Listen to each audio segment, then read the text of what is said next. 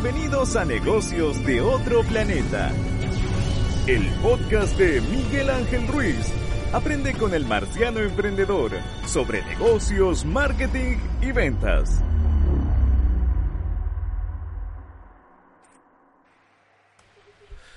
¿Cómo están? Sean todos bienvenidos a un nuevo capítulo de Negocios de Otro Planeta. Este, si me no equivoco, del 82. ¿Por qué siempre me equivoco? Espérame, ¿dónde, dónde está mi celular? Bueno, este es como el 82, 83, estamos por ahí. Eh... ¿Dónde está mi celular ahora? Ah, acá está. A ver qué capítulo es, para no, para no...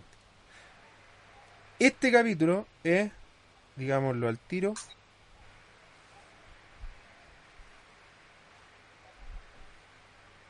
el 82. Capítulo 82 de Negocio Otro Planeta. Eh, y hoy día tenemos un invitado especial que pueden ver ahí iluminadísimo. eh, William San Martín. Les voy a contar un poquito más o menos de qué vamos a hablar hoy día. Vamos a hacer dos capítulos con William. Probablemente vamos a grabar este y vamos a soltarnos uno hasta el siguiente. Porque a mitad de semana grabo con eh, Don Hans von Martens, abogado, y Diego Plaza, contador. Y vamos a hablar sobre la ley de, o sea, la nueva ley que hace pagar IVA a las empresas chilenas, a todas las empresas que prestan servicios. Ya no hay eh, facturas exentas, excepto algunas excepciones. Vamos a conversar esas excepciones, vamos a hablar de tributario y todo lo que se viene para este año con respecto a la carga tributaria. Así que no se van a perder ese pedazo de capítulo. Así que si nos ven dos capítulos diferidos, eh, con la misma ropa, no es que seamos cochinos, es que grabamos el mismo día. Si se lo digo desde ya, hay veces que grabo tres y me reclaman por lo mismo. Ok, eh, bueno, hoy día vamos a hacer un capítulo muy especial y vamos a hablar de eh, algo que nos interesa, por lo menos a, Williams y a mí, siempre que lo, conversamos, lo debatimos, tenemos una guía, que de hecho se la vamos a recomendar al final. Vamos a hablar sobre Chopper, vamos a hablar de Chopper Marketing, vamos a hablar de puntos de venta y vamos a hablar de experiencia de compra. Y estamos con Williams, William es fundador de Will Studios, es diseñador de profesión, eh, y tiene varios años de experiencia en todo lo que tiene con Trade, Category Manager eh, y Chopper Experience. Así que bienvenido al podcast, William. Hola, hola Miguel, ¿cómo estás? Muy bien, muy, con mucho calor. Con mucho calor. Soy publicista también, ¿eh? por si acaso. ¿Publicidad en serio? No. Sí. ¿En serio? Sí. ¿De, ¿De, qué U? De la Universidad de los Leones. ¿Dónde mismo estudié diseño? Ok. Diseño y publicidad. Sí. ¿No me acordaba de eso? No me acordaba que era solo. Mira tú. Okay. No, no, sí, no, sí. De hecho, fue el primer estudio de publicidad, después diseño. Ah, fue al revés. Sí. Ah, mira tú. ¿Y yo, Sí. por qué le da más prioridad al diseño? En fin, en fin. Oye, eh, el, con respecto. ¿Qué? Cuéntame. eh, no, es un complemento, tío. Sí, sí, publicidad y diseño es súper complementaria. Lástima que cuando uno tiene esos dos perfiles, normalmente termináis trabajando en una empresa como, como diseñador, eh, publicista, director de arte, director de cuenta, postproducción, community manager, eh, sí, eh, UX, eh, UI, eh, programador, todo. Sí, que sí, cuando tenía un perfil así, normalmente lo, le terminan cargando las matas las agencias, sobre todo, las agencias Sí. donde piden community manager que saque fotos, grabe, edite, suba post, diseñe, eh, haga campaña, todo. Bueno, no es muy lejos de la, de la pega que tiene que hacer un emprendedor al principio, por lo menos. Sí, sea, hacerlas todas. Después, después de formar, obviamente que en, en el futuro hay que formar equipo y todo ese tema, pero cuando tú partís, tienes que partir prácticamente haciéndolas todas. sí, hay que ser hombre orquesta como emprendedor. Sí. Sí, y, y tú, y soy, tú soy tu secretaria, tu, tu vendedor, tu contador, tu abogado, tu Ah. consejero, tu jefe, tu cliente, tu dueño. Así todas. Sí, todas. Oye, y vamos a hablar de Chopper porque algo sumamente interesante, algo que hemos conversado un montón de veces. No sé si de forma pública en algún lado, pero una de las cosas que más nos- me sorprende a mí, y, y por eso te invité a, mí- a ti y poder conversar sobre esto, es cuando los emprendedores se sienten muy felices porque entraron a un supermercado, una gran superficie. Si entonces se sienten desarrollados porque dicen, logré entrar a X supermercado. Y se sienten felices como que ya lo hicieron. ¿sí? Entré al supermercado y por lo tanto de aquí en adelante me ir la raja. ¿Y por qué lo comento? Porque algo que, eh, una opinión que tenemos en común, que el, que el supermercado es un asesino producto. Es un asesino producto. Para que ustedes entiendan, para poner las bases de esto, en un supermercado en promedio, de unos 100 metros de superficie, promedio estamos hablando, hay alrededor de 15.000 SKU o 15.000 productos, unidades de producto, ¿ya? De los cuales la gente eh, mira de forma mm, directa o indirecta, o de forma consciente o no consciente, alrededor de 570 productos. De los cuales toma, percibe, huele, eh, experimenta 130 y termina en promedio echando en el carrito 30 de los cuales el 80% son los que siempre los mismos he comprado y hay un 20% de espacio para la innovación, para productos que no compro, para productos para marcas que no conozco, para, para delicatessen o, para, para experimentar. Entonces, si te das cuenta de 15.000 productos, ser parte de esos 30 productos que termináis en el carrito promedio, ojo, promedio, no, no, es, fácil. No, no, nada. No es fácil. No, o sea, mira, yo, a nosotros nos ha tocado varios, eh, varios, varios emprendedores que han ingresado a, a tiendas de, digamos, de, a canales de venta masivos, digamos, a retail o, o llámese canal farmacia.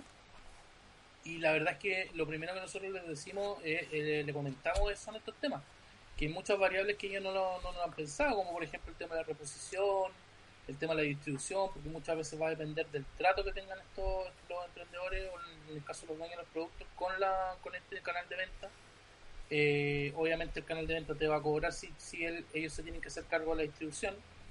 Eh, obviamente para el emprendedor en, el sentido práctico es mucho más fácil que el canal de venta se, se digamos se, se lleve esa pega que es de la distribución porque en definitiva por darte un ejemplo, Walmart o Líder en este caso, eh, tienen súper claro cuáles son sus rutas, su, distribución, cuánto es lo que demora, a diferencia del emprendedor que está recién entrando a este mundo. Entonces, ahí va a depender mucho de los contratos, de, de cuál sea la, negociación, eh, el cómo va, va a poder llevar a cabo el, ingreso exitoso.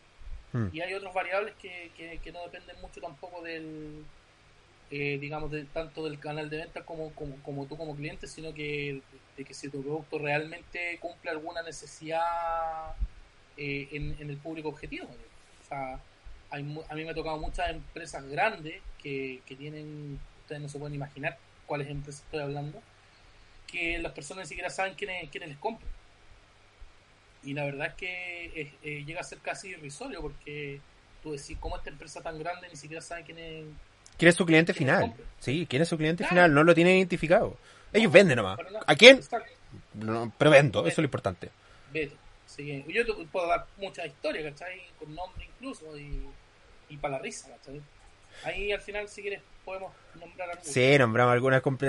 Que tengo, tengo uno en mente que no lo.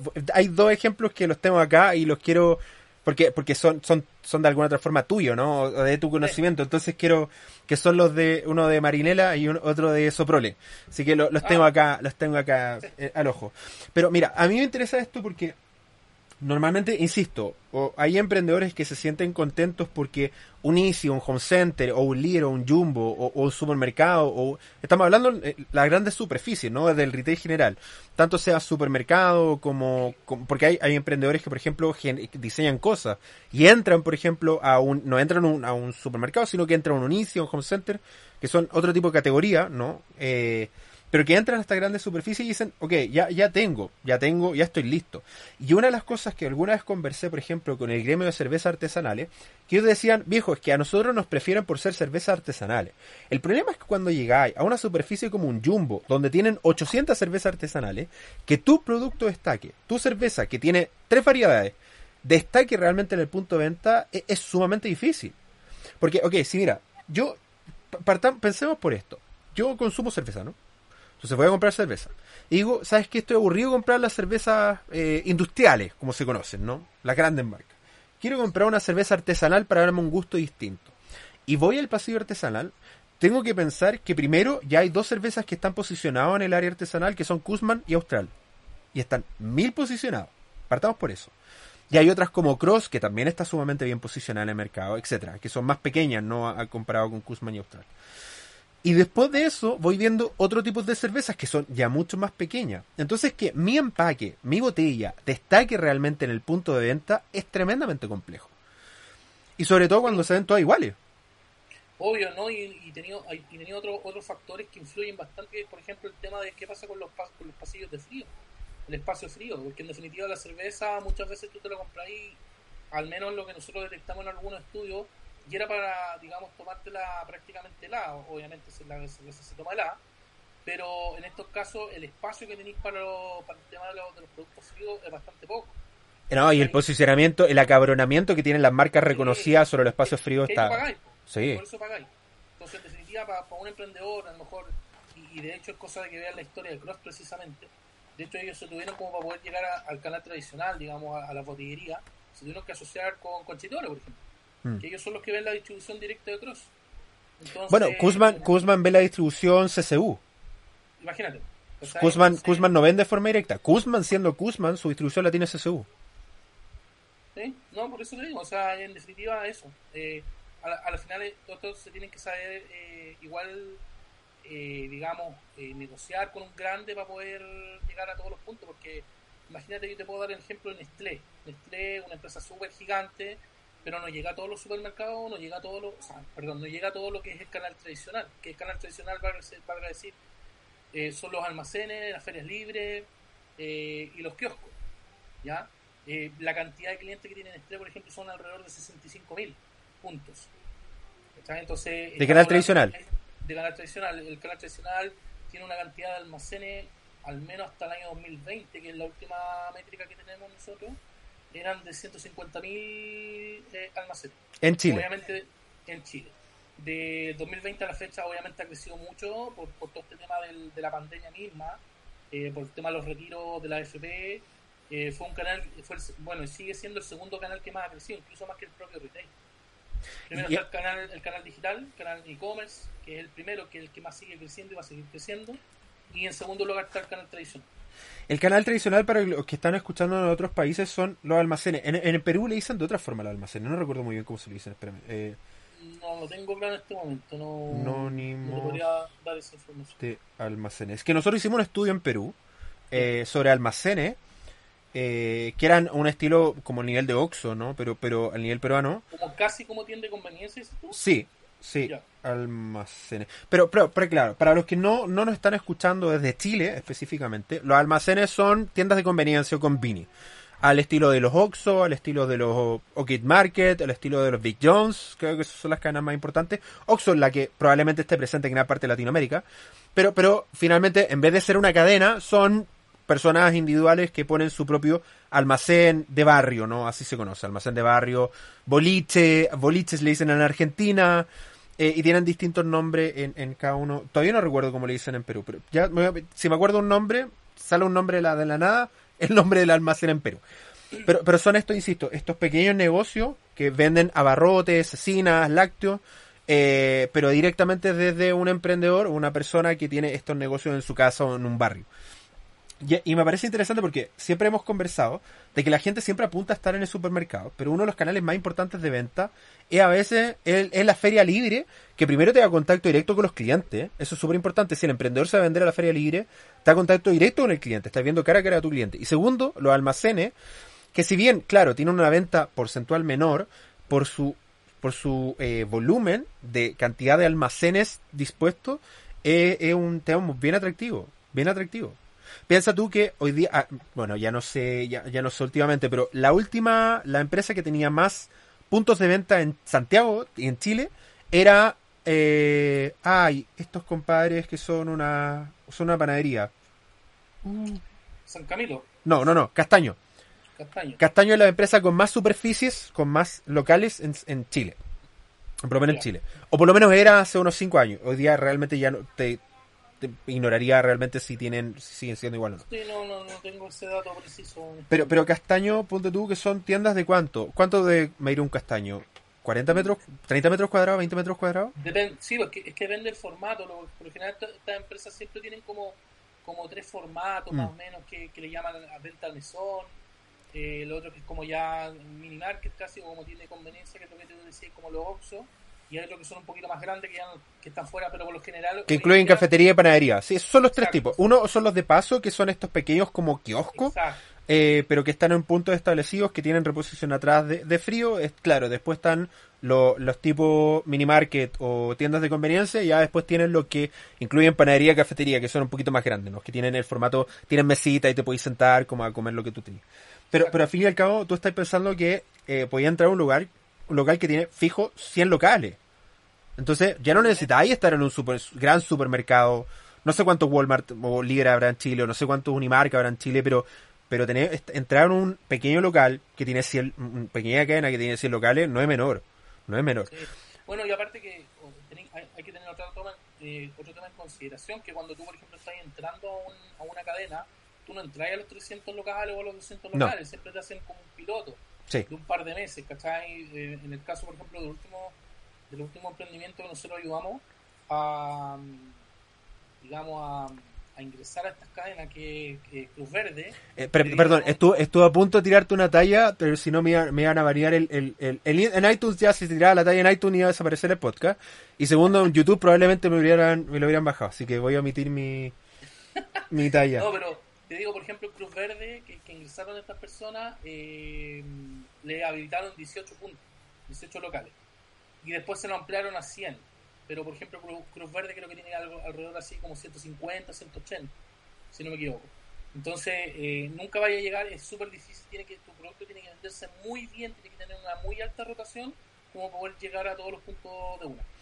Y eso es súper importante tip partiendo como que ya con, de lleno a lo que tenga que ver con Chopper, es que lo mejor que tú puedes hacer para que para entrar a cualquier tipo de superficie, grande, mediana, pequeña, lo que sea, o, o un retail gigante, es que por lo menos deberíais tener con- comunidad antes. O sea, deberíais tener un producto que venda. Mira, yo acabo de ver un Parte de la TikTok. negociación. Sí, antes de la negociación, mucho antes de la negociación. No es como hago un producto y me salvo entrando a un supermercado.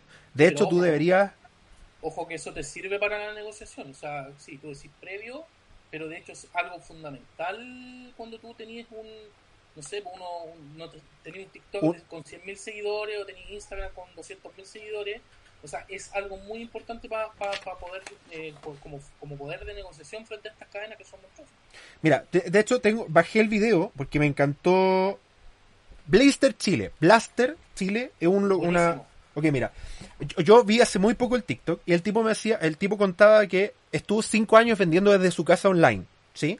Sí. Y hasta que la- el momento en que la casa le quedó chica, le quedó chica y de hecho el patio completo estaba lleno de cajas de importación y ya después tuvieron que entrar hasta el living y ya era como, amigo, eras como, o te lleváis las cosas de acá o dejáis de vender Claro. de verdad Sí. por internet. Y después de cinco años y generar una buena comunidad, recién pensó en abrir un local. Y abrió un pedazo local, por lo demás, que tengo pendiente ir a visitarlo. Pero a lo que voy es que el compadre no llegó y pensó como cualquier, la mayoría de los emprendedores de voy a abrir una tienda al tiro, Al- Sino que- Claro, no. abrió, partió poco a poco, partió con una, una, una tienda online, partió quizás, probablemente, no, no voy a, no, no sé su historia real, sí, me encantaría, si, si alguien tiene contacto y quiere venir acá, conversamos, no tengo ningún problema en invitarlo, pero, o sea, puede haber partido, por ejemplo, vendiendo en Instagram, al, al, a, la, a los choros, de forma negra, sí, eh, o, o no legal, no vendiendo a Sí. Después puede haberse formalizado a través de un e-commerce, ya teniendo una empresa establecida. Y cinco años después, ya con una comunidad, ya con un volumen de venta que dicen, ¿sabes qué? Ya no puedo estar en mi casa. Es cuando recién piensan, voy a abrir una tienda. Manteniendo la base de datos de personas que le compra por internet y agregando la cantidad de gente que ahora va a visitar él y va a conocer el local físico. O sea, de alguna otra forma, el- el- la lógica es distinta. Y lo mismo ocurre en este tipo de, de empresas o de productos que quieren entrar a grandes superficies, quieren entrar al supermercado, quieren entrar al ¿Sabéis retail. sí, y sabéis lo bueno de, de ese tipo de producto que venden ellos es que eh, de alguna forma lo deja, lo deja a criterio de la creatividad de, de los usuarios. O sea, yo cuando vi esa cuestión, yo dije, este, este tipo le va a la raja. O sea, era una cuestión muy, muy buena y, y- la gente empezó a enganchar rápidamente con este tema para armar las figuritas, como llavero, ¿cachai? Con, con, con la- con los materiales que traía él. Eh, y la verdad yo dije, esta cuestión va a ser eh, grito y plata. Y de hecho, había muchos muchos otros compadres que vendían eh, llaveros en base a esta a esto a esto a esta especie no sé cómo llamarlo es como mostacilla o algo así que, Mm. Que, que, que- que te permitía hacer cualquier tipo de figura como de Nintendo de princesa etcétera. Y, y, y la verdad es que se empezaron a, a- a hacer muchos videos no necesariamente directamente por parte de, Blister pero sí eh, su usuario viejo o sea fue una cuestión bastante explosiva. De hecho yo igual creo que, que, que- que fue como rápido, o sea, cinco años, estamos claros de que es un tiempo importante en una empresa, eh, sobre todo sabiendo que el 80% al, primero, al primer año creo que fracasan, Sí. Eh, pero te digo yo que, que la, fue bastante explosivo el tema y algo bien bien atractivo. Yo como diseñador por lo menos lo encuentro muy, muy la raja ese producto. No, pero como te digo, o sea, de alguna otra forma, el, el tipo no pensó, dijo, mira, voy a gastarme mi sueldo, mi vida, mi ahorro abriendo un local que probablemente ni siquiera, porque tenemos que entender que el emprendedor siempre parte con incertidumbre, ¿no? La incertidumbre si es funcional, la incertidumbre si voy a vender, la incertidumbre si alguien me va a comprar. Y este compadre minimizó la incertidumbre vendiendo de forma digital, como la mayoría de las personas que venden sí. comienzan así, hasta que llegó un punto que dijo, ¿sabes qué? El negocio está yendo bien y ya no me está dando el espacio de la casa. Y es cuando digo, ok, abro una, un local y abrió una tienda. De hecho, creo que está en Santiago Centro. Eh, pero, pero, y la tengo pendiente de ir a visitar. Pero lo que, lo que voy es que primero generó la comunidad, generó la base dura de clientes que lo piden, hasta el punto en que yo dije, ok, voy a tener una tienda física. Deberían hacer los emprendedores lo mismo, ¿no? Tengo una comunidad de seguidores, de gente que me compra, tengo un flujo ya de clientes que me siguen y busco entrar a un canal para aumentar aumentarnos ese porcentaje. No es como estoy a poto pelado, estoy en cero y quiero entrar a un supermercado para lograr una venta. Sino es ya tengo una base sólida y ahora quiero escalarla a niveles estratosféricos y para eso sí necesitáis un retail. En eso sí estoy de acuerdo. O sea, los retailers te permiten hoy día, y hoy día hay marketplace como por ejemplo los de Falabella, los de Ripley, o no sé si Mercado Libre, porque Mercado Libre no sé si funciona así, pero por lo menos Falabella, que te permite vender a través de su marketplace y te permite vender sus productos dentro de falabella.com. Y, y, contó la muy buena experiencia que significa vender en Falabella. Sí, bueno, es que, a ver, aquí hay un, un tema súper claro que los emprendedores igual como que a veces lo olvidan, ¿eh? que es partir liviano. O sea, aquí el tema es, eh, es como, tal como el, el tema de la del, del, del, querer tener una... Antiguamente todos decían, no, que si no tenía oficina no soy emprendedor o no soy mm. empresario entonces esa cuestión hoy día no sirve. Si en definitiva tú puedes estar trabajando en tu casa perfectamente como diciendo estos chicos. Yo, yo creo que lo, lo que lo aceleró fue la pandemia. Porque antes de la pandemia todavía estaba en cuestionamiento de eso, como nos reunimos, es que no tengo oficina y que hay como, ah, como bueno, que no me da confianza. bueno que dejó, que dejó eh, todo este tema de la pandemia fue precisamente todas estas plataformas tecnológicas que hoy en día tú no necesitas prácticamente estar yendo a una reunión presencial. Yo, por ejemplo, en mi día, en mi día a día, hoy en día, todas las reuniones las tengo por, por Zoom o por, o por, o por Teams. Eh, por Teams, por ¿cómo, ¿cómo, odio Teams, Dios mío? ¿Cómo odio Teams? Todas las grandes empresas usan Teams. ¿Por qué todas las grandes empresas usan Teams? No sé. Siempre tengo problemas con Teams. De verdad, Microsoft, si, si estáis viendo esto, soluciona tu cagada de plataforma. Siempre tengo problemas para conectarme, se cae, no tengo audio. Dios mío, que no, funciona sí. mal Teams. Es terrible, pero bueno. Y todas las grandes empresas usan Teams, po. Sí, sí, es el, el, Y sacarlas de ahí es difícil, po. en fin. No, de hecho, oye, yo te comparto, el, tengo, tengo la versión premium, o sea, no, no se nos va a cortar. Pero no, no. No, porque el de la empresa y la seguridad de la empresa, sí. Bueno. Ok, ya, volviendo, volviendo al tema del chopper. Hay, eh, dentro del chopper hay varias metodologías y hay varias cosas bien interesantes. Eh, cuéntanos alguna experiencia o cómo, de, cómo estructurías tú. Imagínate que un, un, emprendedor viene y te dice, mira, eh, quiero entrar a una superficie, mediana, pequeña, almacén, etcétera. ¿Qué recomendaciones darías tú para alguien que quiere entrar en esos contextos desde el punto de vista del chopper, ¿no? De, de, de, entendiendo al chopper como el acto de ir a comprar. ¿Y por qué es tan importante el chopper a diferencia de, la experiencia de consumidor? Porque el chopper es un contexto de compra. ¿Qué significa esto? Que una misma persona puede ser un chopper distinto dependiendo del contexto y el momento de la compra. O sea, yo como chopper comprando, por ejemplo, pañales es distinto a mí como chopper comprando cerveza. Porque a pesar de que soy la misma persona, mis requerimientos, mis estándares son distintos para la cerveza que para los pañales. Para los pañales estoy buscando cosas específicas, para la cerveza estoy buscando otra cosa específica. Para la cerveza, por ejemplo, importa el sabor para, para los pañales a mí no me importa si tienen monito o no tienen monito. No es como un parámetro para mí.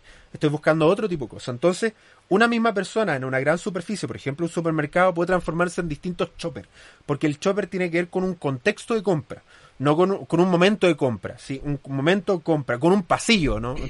Como que cada pasillo y cada producto es un chopper distinto a pesar que sea la misma persona en la misma compra el mismo día. ¿Sí? Entonces, sí. ¿qué consejos darías tú a una persona que quiera entrar a estos canales o cómo, cómo entrar fuera allá de la negociación, que son cosas, todo, todo, todos son distintos, o sea, negociar con Walmart sí. es distinto a SMU y es distinto a Cencosud. Hay muchos, sí, hay muchos parámetros que están ahí, como que uno tiene que observarlo. Yo lo, primero que les diría, partiendo así como de lo más básico, es que ellos entiendan su producto. Hay muchos emprendedores que, eh, como te decía, empresas grandes les pasa, con mayor razón les pasa a los emprendedores que no tienen claro cuál es su público objetivo. Eso es lo primero. Lo segundo, si tú quieres entrar a una cadena determinada, tienes que ver si es que acaso esa cadena va, en, va acorde a lo que tú quieres transmitir, ya sea en términos comunicacionales, en términos de geográficos, etcétera. Aquí, quiero hacer un paréntesis y agregar a esto. Por ejemplo, un producto premium puede que no funcione en líder, pero sí en Jumbo. Un producto barato puede que no funcione en Jumbo, pero sí en líder. Porque son contextos distintos. Jumbo es premium, líder es barato. Entonces, estoy ok, Totalmente. Eh, a eso me refería, que, que, básicamente primero conocer tu producto, o sea, a, mm. qué, a, qué, segmento va. Eso es lo primero. Lo segundo, eh, es saber eh, si estas cadenas de, digamos, cadenas, eh, cadenas de, de ventas, de cadenas, cadena, centro de distribución o cadenas de distribución, o canales de venta, van de acuerdo a lo que tú quieres transmitir o a, donde tú quieres vender. Porque obviamente todo esto va a depender de si tú conoces o no conoces tu producto.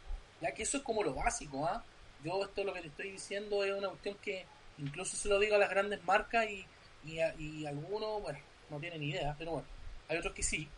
Eh, pero ese es como lo, segundo. Lo tercero y más importante es que ustedes recorran eh, cuáles van a ser los puntos donde van a estar, ¿ya? Para ver cómo se comporta el, el el usuario, el consumidor, ¿ya? Porque eh, muchas veces pasa de que dicen, ¿sabes qué? el usuario o el consumidor que está en la comuna de Puente Alto no es el mismo que está en Maipú. Mm. Eh, el, horario de venta es distinto, el, por, mucho que sea la misma cadena, no necesariamente el, segmento va a ser el mismo. Ya se comporta de otra forma. Yo te puedo decir que en la misma cadena, en el sector oriente, por ejemplo, eh, digamos los días de compra, de, mayor compra, son los días viernes. En cambio, en el segmento más bajo, digamos, Maipú, el, es prácticamente similar, o sea, no hay un, hay un pic eh, más que otro día, pero se, va manteniendo. Entonces, ahí tienen que saber ustedes observar, eh, recorrer eh, cuáles son los puntos donde van a estar. Eso, eso es súper importante, muchachos, porque la verdad es que las grandes empresas esto no lo hacen y, seguían mucho por todo este tema de, de, tablas de Excel y, cuestiones que al final tú no, no, cuando no estás en contacto y no sabes cómo, cómo, cómo se maneja al interior del, digamos, del punto de venta, eh, no tenía ese feeling o ese ese conocimiento. y eh, de hecho, lo voy a esperar de un gerente de una gran compañía, pero un emprendedor que es su propio producto, o sea, a lo menos date una vuelta a donde queréis vender. Es que yo creo que es parte, es parte de la... Mínimo. mínimo. lo mínimo. O sea, tú tenés que ver eh, cómo es el, segmento, cómo se comporta, a qué hora, digamos, compra más, etcétera, y cuáles son los productos que más se venden, cuál es tu competencia ya cómo, es el proceso de reposición, cada cuánto, por ejemplo, llega el camión de, digamos, de abarrote en el caso de la, del, del, retail, eh, etcétera. Entonces, todo, esa, todo, ese, todo ese bagaje, toda esa información te va a servir a ti para saber si que acaso esos puntos donde a ti te van a habilitar al momento de ingresar, eh, te van a ayudar efectivamente a, cumplir tu objetivo. Y tampoco es que te den los mejores de la faz de la tierra, como que te den los más malitos al principio. No, no, te van a tirar a los más, de, hecho, a los más o sea, te van a tirar los que menos venden, mm. Eh, porque van a ir probando, o sea, como te digo, tú tenés que estar ahí observando constantemente, tenés que estar en la calle en ese sentido, mm, eh, el tema del marketing digital es muy importante, pero también es importante, si tú quieres estar en la tienda física, ir a la parte ir, ahí a hacer la vega. Y, yo un tema muy importante el día del lanzamiento, es una recomendación mía, yo creo que tú estás totalmente de acuerdo con eso. El día del lanzamiento, ver si estáis. Sí, porque te digan que, que está tu producto en el punto de venta, a que esté realmente el, punto, producto en el punto de venta, es muy distinto. O sea, la cantidad de clientes que dicen, no, ya están todos tus productos en todos los puntos, y te das cuenta que en el 80% nunca no están. yo, te puedo, yo te puedo decir que a mí me ha tocado hacer implementaciones a nivel nacional de Coca-Cola, eh, de material POP. Estamos Ojo, paréntesis, Coca-Cola, no, no, no es Coca-Cola, no cualquier marca. No, no un emprendedor, Coca-Cola. Puedo decir he tenido que frenar el tema de la instalación del POP porque no hay producto en el punto Y estoy hablando que de 100 locales o de 150 locales que puede estar esta promoción, eh, hay producto para 30. En 30 locales solamente están.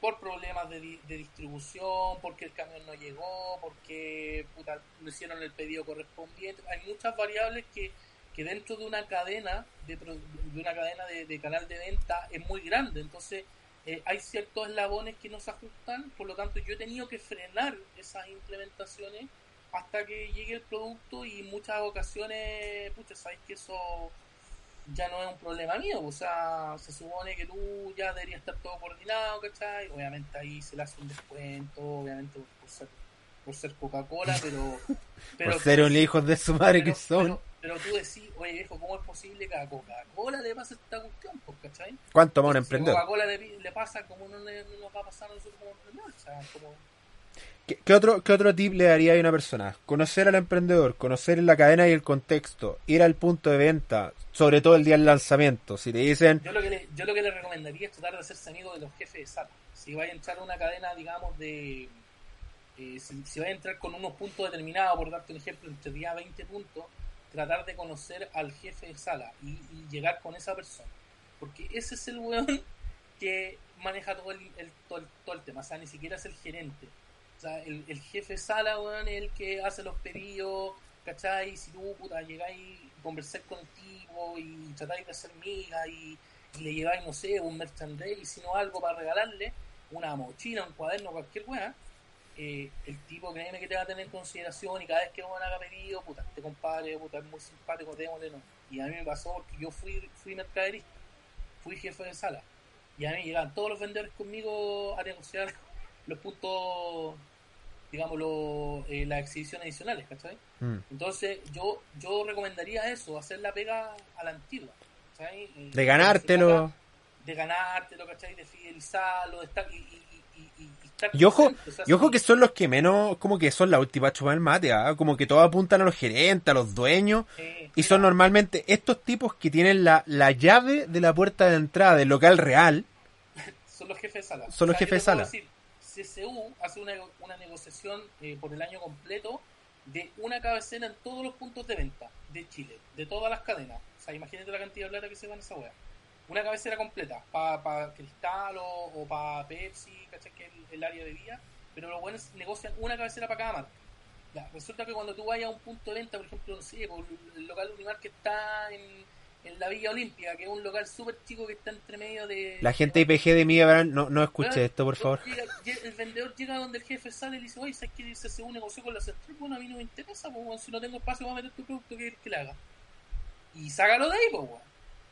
¿Cachai? Y llega el correo de la central y, y, nada, pues, compadre, si aquí la, eh, ese, es como la República Independiente Unimar de Villa Olímpica, ¿cachai? Eh, entonces, en definitiva, eh, tenéis que llegar con esos compadres sea, tenéis que estar ahí. Como amigo, ¿quieren, ¿quieren un buen presupuesto de marketing? Gástenselo, manden asado a todos los hijos de su madre de jefe sala. Júntenlo a todos y hagan un asado con todo.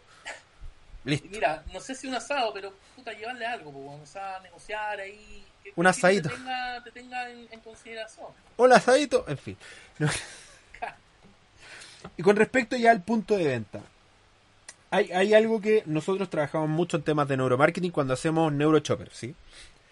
Ah, nosotros, por nuestra metodología, sabemos que hay cuatro cosas súper importantes, ¿sí? Eh, yo creo que podemos, lo hemos conversado un montón de veces, que lo primero tiene que ver con la atención, ¿sí? Si un elemento dentro del punto de venta, un material POP, un, una gráfica, lo que sea, en un punto de venta no capta la atención, no existe. Lo primero. Segundo, la cognición se entiende, porque una cosa es que se capte la atención, otra cosa es que se entienda. ¿Sí? El tercero tiene que ver con el path to purchase o el proceso de escaneo de cómo miro y observo una góndola, el mismo punto de venta que estoy viendo. Y el cuarto tiene que ver con el call to action. ¿Sí? Cómo ese elemento me lleva a tomar una acción o una decisión en el punto de venta. El 70% de las decisiones de compra ocurren en el punto de venta. El 70% de las compras ocurren ahí. ¿Sí? Y tienen que entender esto porque yo cuando escucho un spot, no es que yo me paro inmediatamente de mi asiento, corro hacia un supermercado y me compro el producto. ¿sí? El spot tiene que estar en mi cerebro para que cuando yo esté realmente comprando diga, hay un nuevo sabor. O sea, claro, hay productos que sí logran eso. Hay productos que dicen, ¿sabes que tengo que ir al supermercado? Por ejemplo, para mí, Manjarate, que Manjarate es un, es un, es un posicionamiento, tiene un, tiene un posicionamiento en Chile, pero atroz. Atroz. Ese Manjarate el es el señor es producto. El 30 o 40% de la venta de producto. ¿Cachai? Manjarate saca un nuevo sabor y es como, tengo que ir al supermercado. Y, y, y- y llego al supermercado, no encuentro el sabor y me enojo. ¿Por qué mierda no tiene el sabor? Lo acabo de ver en la tele. ¿Por qué no está? ¿Cachai? O sea, ese nivel. Pero otros productos que, no sé, sale un nuevo, no sé, un nuevo limpiapisos con olor a pino y quedo como, ¡eh! ¿Cachai? Y la publicidad tiene que ser lo suficientemente potente para cuando llega el punto de decir, oye, ¿verdad que había una cuestión del olor a pino? ¿Lo probamos o no lo probamos? No lo, no lo probamos. Pero de solo acordarme, tiene que ser en el punto de venta porque en el punto de venta es donde se decide. Desde el punto de vista con esta metodología en mente, ¿cómo, cómo, cómo recomendarías tú, qué elementos recomendarías para poder destacar? Insisto, sabiendo que te van a dar el peor lugar, el, el más feo, el más frío, el más oculto. ¿Cómo, ¿Cómo poder destacar, no? Porque si voy a un, no sé, yo soy un productor de aceites de oliva, un pequeño productor de aceite de oliva, y voy al punto de venta del aceite de oliva y todas las botellas se ven iguales. Y por lo único que podría diferenciarme es por el precio, pero realmente quiero posicionarme a través del precio, siendo el No. más barato. Entonces, Mira, yo lo hay, hay distintos tipos de formatos, ¿cachai? Lo, lo importante es que si a ti, por ejemplo, te tiran en un, en un lugar donde no hay tener mucha visibilidad, tenéis que apelar a eso. Y hay distintas formas, hay, hay unos formatos que se llaman balconeras, que básicamente una extensión que se hacen muchas veces en, en- en material metálico para salir un- sobresalir un poco la góndola. Obviamente todo cualquier cosa que tú hagáis, igual vais a tener que negociarlo con la cadena, eso es súper importante. Mm. Ahora, una de las cosas que nosotros nos hemos dado cuenta con el tiempo es que no necesariamente porque tengáis más POP significa que te va a ir mejor. No. Ojo con eso. Yo, por lo general, siempre lo recomiendo a todos mis clientes, no hagáis tanto material POP. O sea, si queréis invertir algo, una de las cosas que nosotros hemos, hemos hecho es mucha eh, venta asistida. ¿Qué quiere decir esto? Que generamos un premio y hacemos competir a las cajeras. Por ejemplo, nosotros decimos, hablamos con, con las cadenas, se negocia y decimos, pucha, hagamos que las cajeras inviertan, o, o sea, ofrezcan el producto y la persona que, y, y en este caso la cajera dentro del local que más ofrezca el producto, ya sea chocolate o, o, X producto, eh, se puede ganar un premio. Y no necesariamente el premio solamente para la cajera, sino que también para la tienda. Mm. ¿cachai? Entonces, esa cuestión funciona bastante bien y no tenéis que desembolsar tantas lucas en material POV, porque estamos hablando que si tú estás en 100, en 100 puntos de venta y generáis un material POV, tenéis que tener pensarlo para los 100 puntos de venta Mm. y tenéis que tener claro otra cosa, que tenéis competencia. ¿Cachai? Que si tú no tenéis, por ejemplo, un reponedor que vea tu producto, la competencia sí tiene un reponedor que si tú, por ejemplo, pones un POV, el compadre te lo va a sacar. ¿Cachai? Y que si no tenéis, ese es otro factor importante, el tema de la reposición. Que si no tenéis eh, personal para eso, eh, y que si te confíes lo que hace el supermercado, créeme que te va a ir a perder. Entonces, yo lo que recomendaría es, bueno, al visitar el tema del punto de venta, ver si es que efectivamente se necesita algo, apelar al tema de la visibilidad, o ver desde alguna otra perspectiva, poder hacer algún tema de desarrollo con ventas asistida. El problema de la venta asistida es que evidentemente lo, el tema de las cajeras funciona espectacular, pero funciona, en, en, por ejemplo, en lugares, por ejemplo, en un gran supermercado llegar a la cajera y ya compraste. po. Claro, si un chocolatito sí lo podía agregar dentro de la compra. Y depende, po, depende del producto. Sí, depende del producto, pero, pero por ejemplo, una de las cosas que tenemos que tener claro, eh, eh, y esto se lo, se lo doy de base, los hombres, las mujeres no leen en el supermercado. No leen, Sí. sí, las mujeres no leen. No, no, no leen, preguntan. ¿Qué significa esto? Nosotros hicimos un estudio con una cadena, no voy a decir la cadena por razones, se, se sabe, ¿no? Los que no saben a qué me dedico, tengo muchos contratos de confidencialidad. Hay gente que dice que yo no trabajo, pero es porque tengo un montón de estudios que no puedo mostrar y no puedo decir con Y quién son trabaje. cosas que son bien, bueno, hemos hecho algunas cosas juntos y No, no puedo, no por puedo, de contrato no se pueden mencionar. yo, yo no tengo espacio de clientes. porque tengo, puedo, tengo que poner puros chicos, no puedo ponerlo grande. Pero en fin, estaba en una cadena, y la cadena nos contrató. Hizo una campaña al Día de la Madre y puso material POP colgante desde el techo. Y, y en la cadena apuntaba hacia las mamás. ¿Por qué? Porque era como, hola, tú que eres madre, premiate con un descuento en estos productos que te pueden gustar. Resultado, cero aumento en las ventas de los productos que estaban promocionados. Cero, cero, huevo, huevo, huevo. Y no pusieron un colgante, pusieron, ponte, tú, 20 por sala. Y, estamos hablando de un, que tiene 150 salas. 20 por 150 por 10 lucas. ¿Cuánto cuesta un- una baranda de 1 por 2 o de un metro por 2 colgantes del techo, William? Aprox, al ¿Cuánto ojo. cuesta en producción? ¿Sí? Al ojo. Serán unas 40, 45 lucas. Ya, dale, cuaren- ponele 45 lucas. 45 lucas por 20 por 100. saca la cuenta de cuánto gastaron, ¿sí? Para aumentar las ventas en cero. y cuando nosotros hicimos el estudio, nos dimos cuenta que literalmente las mujeres no leyeron ningún pinche cartel, ninguno. ¿Por qué? Porque las mujeres no leen en el supermercado. Tenemos muchos estudios sobre esto, muchos estudios sobre esto que llegamos a esa conclusión. Muchos estudios de chopper de distintas marcas, distintas categorías, en distintos países inclusive. En Latinoamérica la mujer no lee, pregunta. Entonces ella va y no, no, no anda mirando dónde está el, el pasillo del arroz, no. Le dice a la, a la señora que hace el aseo, el pasillo del arroz, el 20. ¿Para allá, para allá? ¿Para dónde? ¿Cachai? Y tú dices el 20 para que te mire el número. No, no, no. ¿Para dónde? ¿Dónde Para allá. el 20? Sí, para allá. ¿Dónde está el Ok. pasivo 20? Sí, para allá. Ok, eh, al lado, del- al lado de, los- de la salsa. Y ahí tú vas, ahí va la señora. En cambio, el hombre sí lee, porque el hombre nunca está perdido. Ah, no, si yo sé dónde estoy, dónde mierda está el cartel. Entonces, eh, en- el que lee realmente en el supermercado es el hombre. Y obviamente, como esta campaña apuntada hacia la mujer, no apelaba a- al público objetivo real. Resumen, no hagan leer a las mujeres y no pongan material POP colgante. y Bueno, otro tema muy... De lo que haces tú, Miguel, eh, es súper importante. Pues, o sea, en definitiva, como te digo, nosotros hemos hecho desarrollo juntos y, y no necesariamente se necesita hacer a lo mejor un gran estudio, sino que basta con eh, hacer observación. Es, lo- es por eso partí diciendo que uno de los pilares fundamentales cuando estás entrando es recorrer precisamente los puntos de venta, para saber eh, esto, estos desarrollos, estos temas. Porque hay, hay mucha, mucha data que podéis ir obteniendo de ahí. O sea, Mira, yo, yo hago esta recomendación, háganse amigos los guardias, porque si hacen esto sin ser amigos los guardias, se los van- le van a traer los pacos. Sí. No es que me haya pasado. Pero háganse amigos los guardias y díganle que son emprendedores que quieren entrar ahí, le muestran los contratos, le, muestran que realmente son los que son. Y se van al pasillo. Por ejemplo, quiero vender pasta artesanal. Ok, váyanse al pasillo las pastas. ¿Sí? O sabéis que no necesariamente que lleve el contrato, nada. Si, si háblalo con ellos y piensa, ¿sabes qué? Necesito ver. La... Mira, si cuando tú conversáis con la gente, igual es como que. Hola, ¿me podéis decir cuál es tu jefe? Que mira, yo, mira, yo quiero, yo soy emprendedor y quiero emprender sobre algo. Lo único que necesito, amigos, es que me dejéis mirar una hora el, el, el- pasillo de las pastas sin que nadie piense que está robando, ¿sí? Me- si me revisáis, revísame la mochila, lo que quieras, y solo quiero estar en el pasillo de las pastas. Mira, Y te yo ponías a hacer el pasillo de las pastas. Cuando recién partí, cuando para buscar cliente, porque tú caché hay un momento en que uno parte. Entonces, cuando uno yo partí, yo me iba a los supermercados y, anota- y me iba anotando todos los productos nuevos, ¿cachai? Eh, anotándolos, sí. Obviamente le pedía permiso a los guardias y decía, oye, mira, sé que necesito anotar el número de teléfono y le, le- le- le- le explicaba la situación. Y yo me iba anotando todos los productos nuevos y de todas las empresas y iba buscando el, el, el contacto atrás, porque acá de, de todos los envases tú sabes que ahí, ahí está toda la Mm. dirección, el número, la atención al cliente, Mm. bla, bla, bla.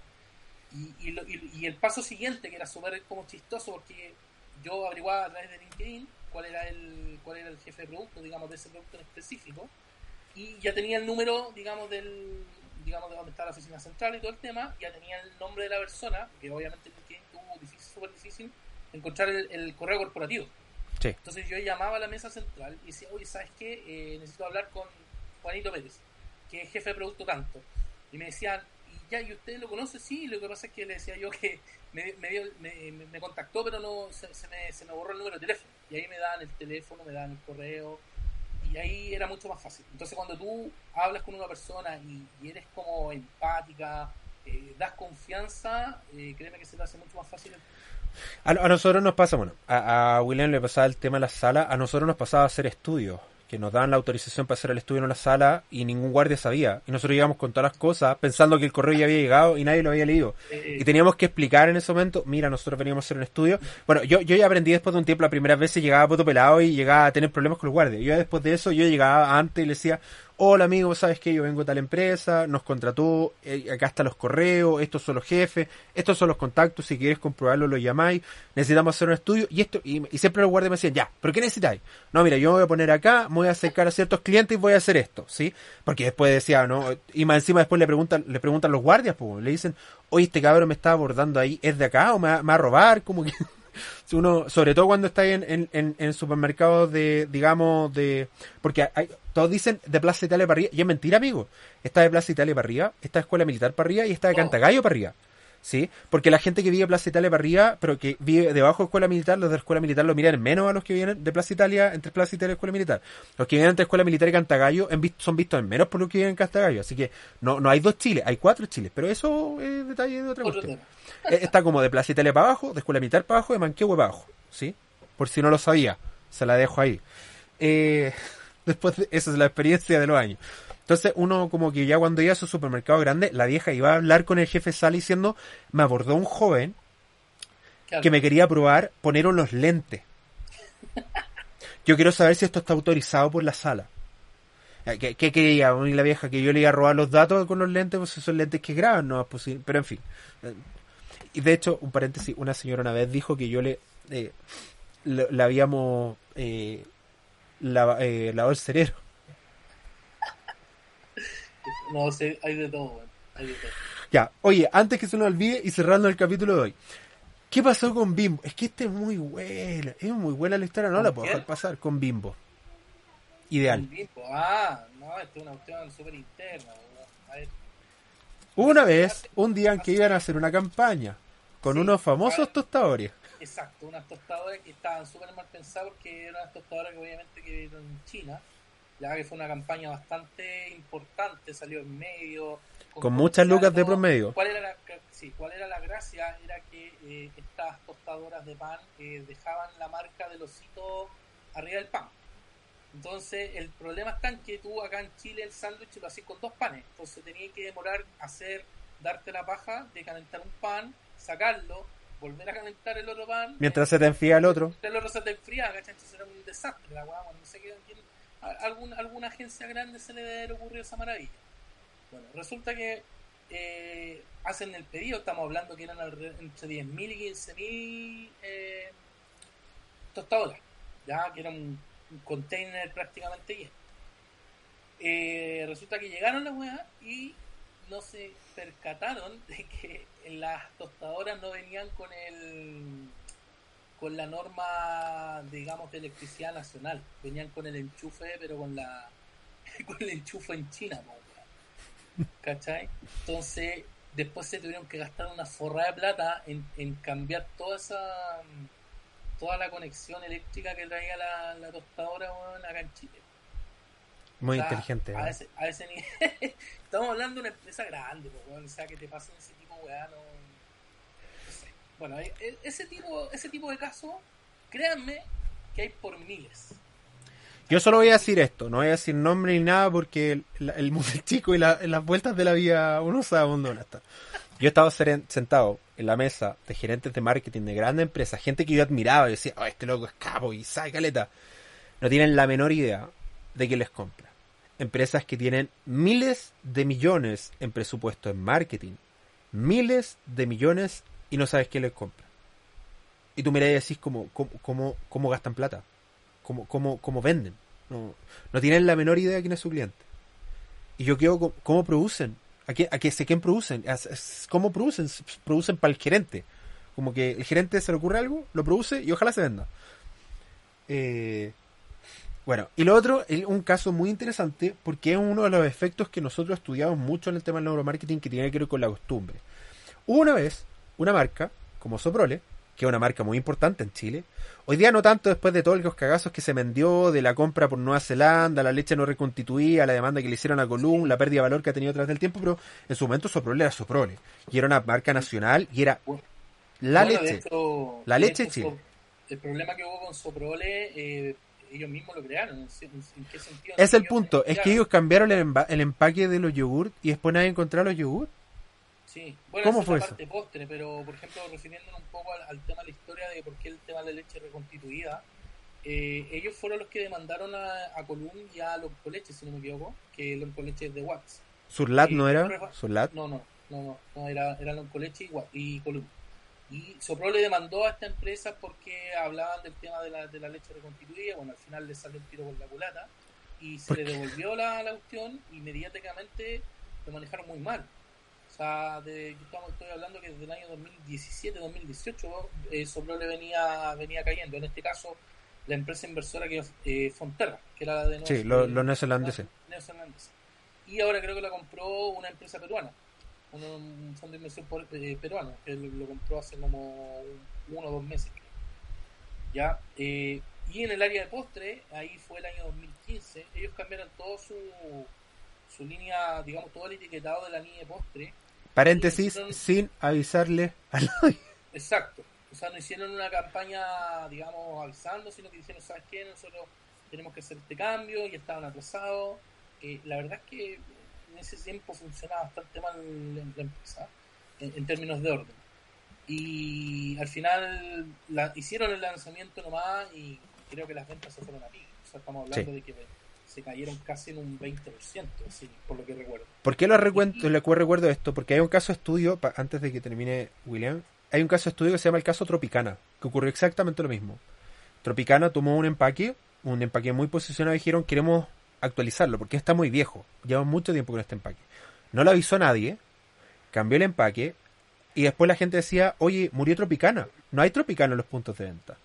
Y los tipos decían, pero si Tropicana está ahí. Pero como no hubo una campaña fuerte de apoyo al cambio de imagen, la gente dejó de encontrar Tropicana en punto de venta. Que la gente no, no, no, no, asocia una etiqueta determinada, una foto determinada a un, a un producto determinado.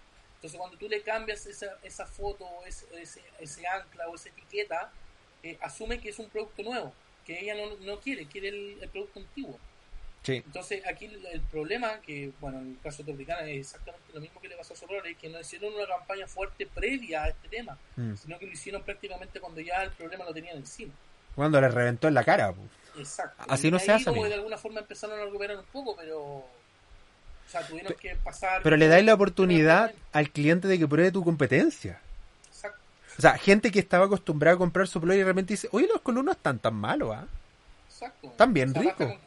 Y listo, cooperaste. De hecho, tú como con, la experiencia que tú tenías en, en alimentos de mascota, por ejemplo, tú sabes que la mayor cantidad de inversión, la, lo que hacen las empresas, la apuestan a los productos de cachorro o más pequeños. ¿Por qué? Porque así van generando, porque después cambiarle el alimento a una mascota es súper complicado. Entonces la gente se va manteniendo en la misma marca o en el mismo producto, porque obviamente todos los productos, o todas las marcas tienen producto para todas las edades. Entonces mm. tú vas creciendo entonces, a la medida que tu mascota crece, crece con tu producto. Entonces, cambiarlo es súper difícil. Yo tengo un tema con eso mismo. Hills, Hills que es un alimento premium de gato. Eh, Gabrica es la empresa chilena, es una empresa colombiana que está en Chile, que, son los distribuidores de Hills. Es una marca gringa. Creo que es de Estados Unidos, no, pero no la he cagado. Pero no recibe ningún correo de Hills diciéndome no somos gringos.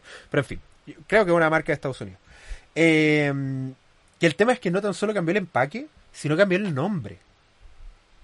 Para que ustedes estén. Yo, yo compraba el Optimal Care, así se llama, Optimal Care, que era alimento de gatos de 1 a 7 años para gatos semi-indoor.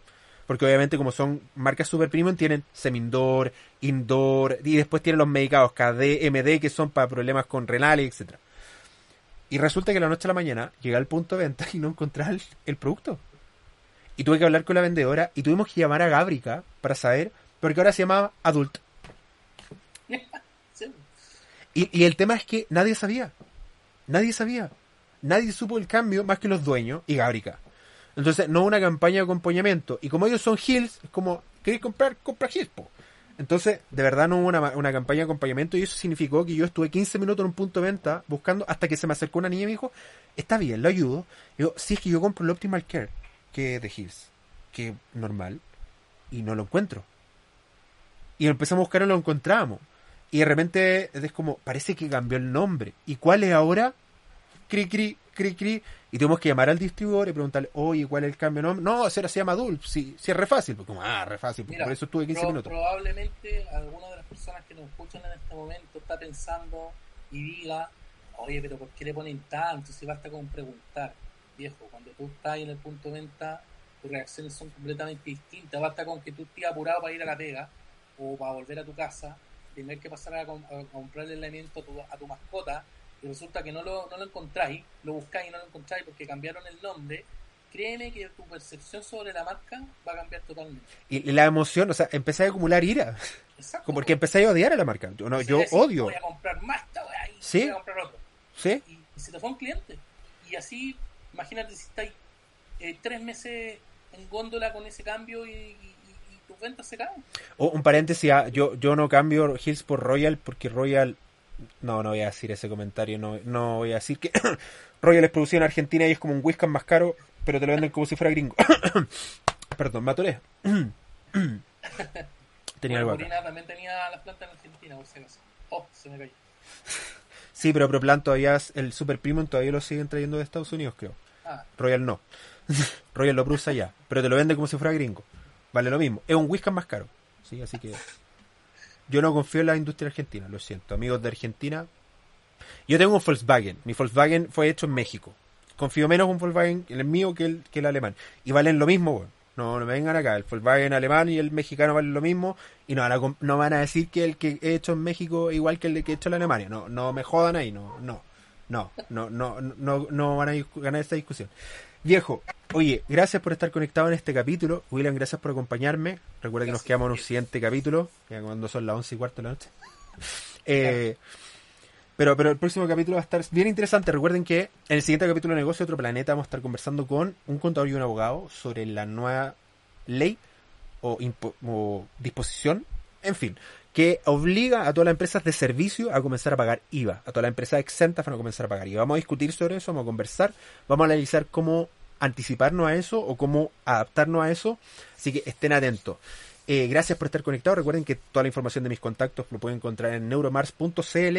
William, si quieren contactarse contigo, hacerte preguntas, ver temas de diseño, puntas de venta, etcétera, ¿dónde te contactamos? eh, pueden seguirnos a través de nuestro Facebook de Will Studio Chile o a través de Instagram Will, Will Studio-Chile o también Will Studio a través de TikTok que en cualquiera de nuestras redes estamos en contacto así cualquier cosa, pregunta, consulta, duda, no tengan miedo, com- eh, contáctense con nosotros, los ayudamos sin ningún costo.